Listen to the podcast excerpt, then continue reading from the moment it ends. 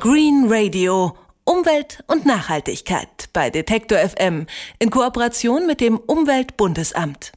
Frischen Fisch, den gab es früher ja nur am Meer, in Seen oder in Flüssen. Und frisches Gemüse wuchs auf Feldern.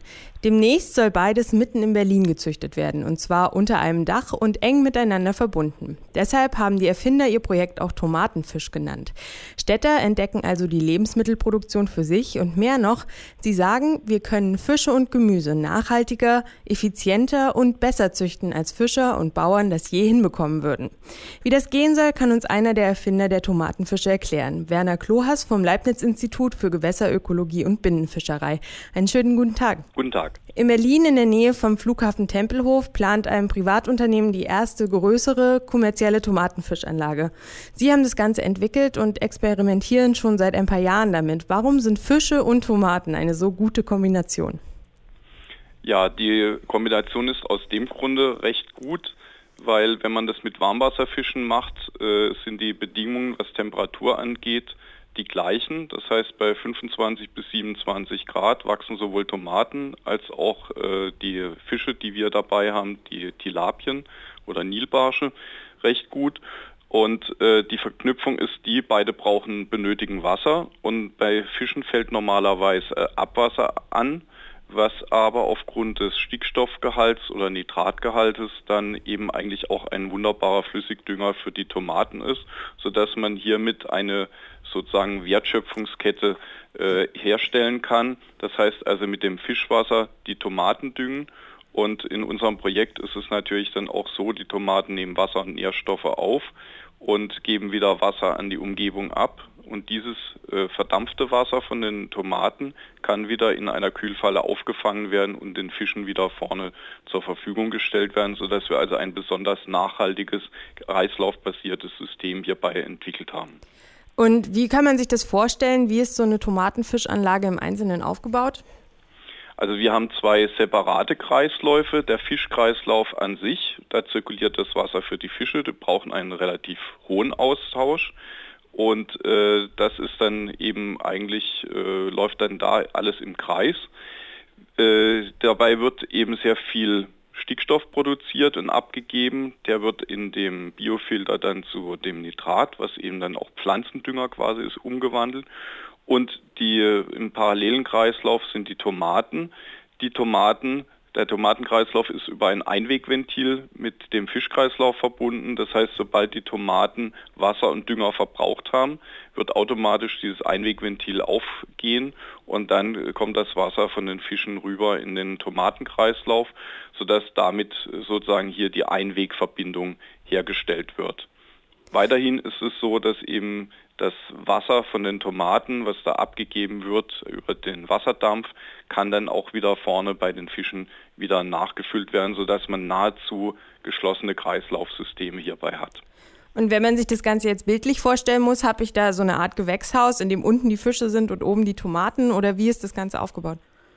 Also im Moment äh, stehen die Fische sozusagen neben den Tomaten bei uns in unserem Gewächshaus. Man äh, wird aber aus Grund, aufgrund von, äh, jetzt sagen wir mal, arbeitstechnischen äh, Bedingungen wird man eben den Be Bereich der Kreis, des Fischkreislaufs etwas separat von den Tomaten halten, um einfach hier auch eine gewisse räumliche Trennung äh, soweit äh, haben, zu haben. Äh, dennoch werden die äh, also Luftwege äh, verbunden, weil eben das CO2, was von den Fischen abgeatmet wird, natürlich auch, das ist auch ein Dünger für die Pflanzen, sodass also auch das die Luft, die bei den Fischen ist sozusagen, dann auch in den Bereich der Tomaten dann eben äh, weiter gepumpt wird. Aber an für sich muss man sich das so vorstellen, man hat eine Fischkreislaufanlage und quasi daneben sind dann die Tomaten oder die anderen Pflanzen, die man damit anbauen möchte. Hm. Sie sagen ja, Sie können Fische und Gemüse nachhaltiger und effizienter züchten. Wie viel Energie und Wasser wird denn gegenüber herkömmlichen Gewächshäusern oder Fischbecken eingespart? Prinzipiell wird dann nicht unbedingt eingespart, äh, was die Energie angeht, weil die Umwälzung sowohl von dem äh, Kreislauf bei den Pflanzen wie eben auch beim Fischkreislauf, äh, das ist also das gleiche wie bei äh, separaten Anlagen. Äh, wo wir natürlich sparen, ist also die, äh, das Wasser. Das wird auf jeden Fall dadurch, dass es schon mal auf jeden Fall doppelt äh, benutzt wird, beziehungsweise über die Kühlfallen kann es eben dann auch mehrfach genutzt werden. Das heißt, man spart mindestens die Hälfte des ganzen Wassers ein, eher sogar mehr. Das heißt also, wir haben ungefähr eine Wasserersparnis, die auf, ähm, wenn das System, so wie wir uns das im Moment vorstellen, richtig läuft, so auf ungefähr äh, 70, 80 Prozent äh, Wasserersparnis rein äh, rausläuft. Das andere ist, äh, wenn die Verhältnisse richtig eingestellt werden, kann man eigentlich komplett den äh, Nitratanteil im äh, Pflanzendünger dann komplett über die Fische eigentlich bedienen. Ähm, ich kann mir jetzt vorstellen, dieses System eignet sich nicht für alle Fisch- und Gemüsesorten, aber für welche ist es denn besonders gut? Also das System lässt sich jederzeit anpassen. Äh, wenn man eben Tomate machen möchte, sollte man eigentlich dann auch einen Warmwasserfisch dazu nehmen. Das ist allerdings auch aus äh, naheliegenden Gründen. Warmwasserfische wachsen im Prinzip äh, schneller als Kaltwasserfische weil der Stoffwechsel eben dann auch schneller äh, ist. Aber wenn ich eben solche Systeme zusammen haben möchte, dann ist natürlich schon sinnvoll, wenn ich dann eben einen Warmwasserfisch am Gewächshaus oder äh, eben äh, am Gewächshaus habe, weil äh, da die Temperaturen dann doch gerne äh, über 25 Grad oder auch mal äh, höher eben auch sein können. Das heißt also insofern bietet sich ein Warmwasserfisch an, aber da gibt es so viele mittlerweile für die Aquakultur nutzbare Arten. Das kann unser Tilapia sein, das kann genauso gut äh, der afrikanische Wels, der Clarias sein.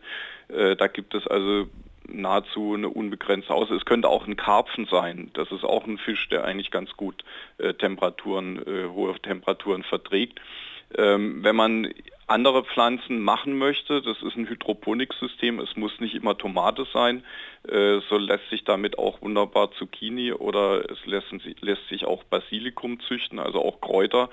Ähm, da lässt sich also auch äh, dementsprechend, äh, wenn man jetzt gerade im Winter vielleicht nicht so viel heizen möchte, dass man dann eben einfach eine andere Pflanzen, andere Pflanzenarten, die es auch gerne mal ein bisschen kälter haben können, dann einfach reinbringt.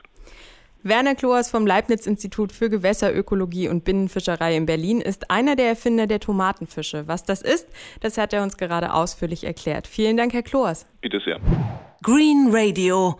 Umwelt und Nachhaltigkeit bei Detektor FM in Kooperation mit dem Umweltbundesamt.